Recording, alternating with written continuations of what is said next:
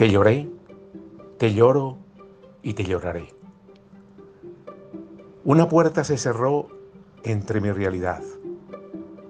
Sabía que te había sido, pero quería retenerte entre mis lágrimas. Al cerrar la puerta de mi habitación, me encerré para ti, para llorarte y con esas lágrimas acariciar mi corazón destrozado. Mis lágrimas eran mi tubo de escape a la realidad de la que me quería despertar. Te lloré incansablemente, no importando dónde estuviese.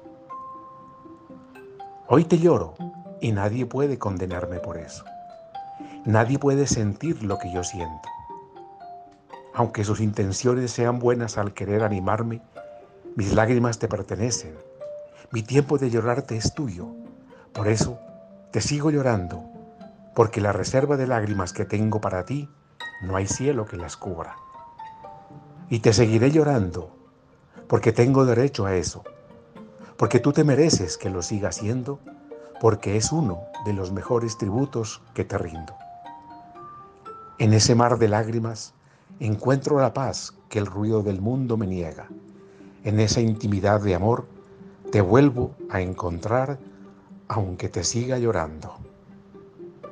Voz, Marco Aurelio Vela, Medellín, mayo primero 2022.